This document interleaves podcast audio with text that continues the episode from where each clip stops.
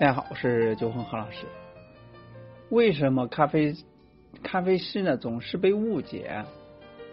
咖啡呢是真咖啡，而咖啡师呢未必是真的咖啡师。为什么呢？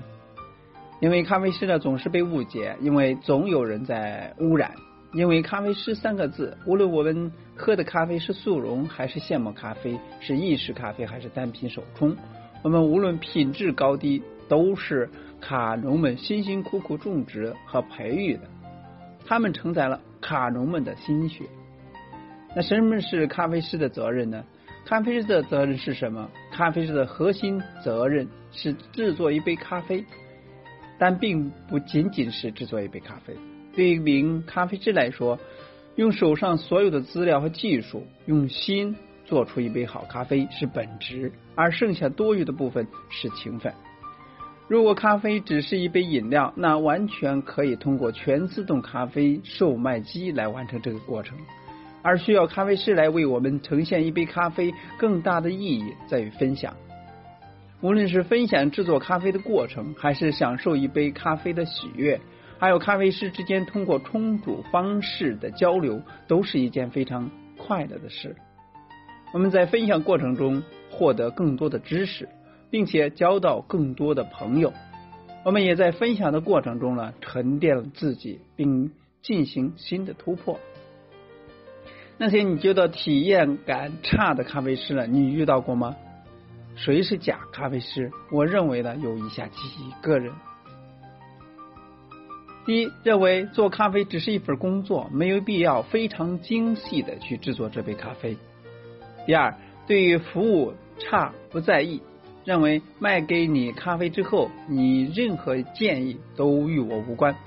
第三，一味的追求极致的产品和标准，缺少对咖啡理性的认识和自己的思考，总是炫耀自己的技术如何高明，却不知道分享知识给其他人。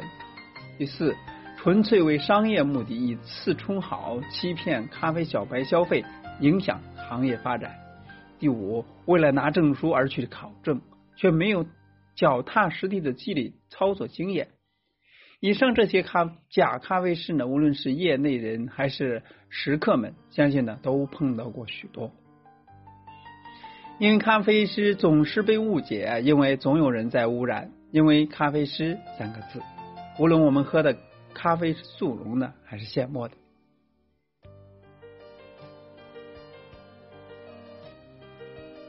无论品质高低，都是卡农辛辛苦苦培育的，所以它承载着卡农的心血。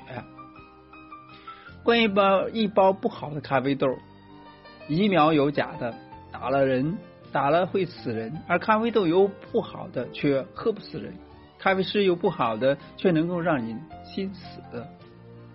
那些无论被丢弃的豆子，无论我拿到。怎样一只咖啡豆，作为一名咖啡师都不应该放弃它，因为这是卡农们赋予它的生命。一百分的咖啡豆要尽心冲泡出一百分，六十分的咖啡豆我们却尽力冲泡出九十分，这才是对技能最大的考验。这些咖啡的风味呢，有固定的风味，顾客喜欢偏苦的，而你只有一款水洗豆，于是呢，只能让客人扫兴而归。咖啡师，你需要有能力调整咖啡的风味。沟通到底有多重要呢？咖啡师要有很强的亲和力，让你与客人分享咖啡知识，并询问他对咖啡风味的喜好。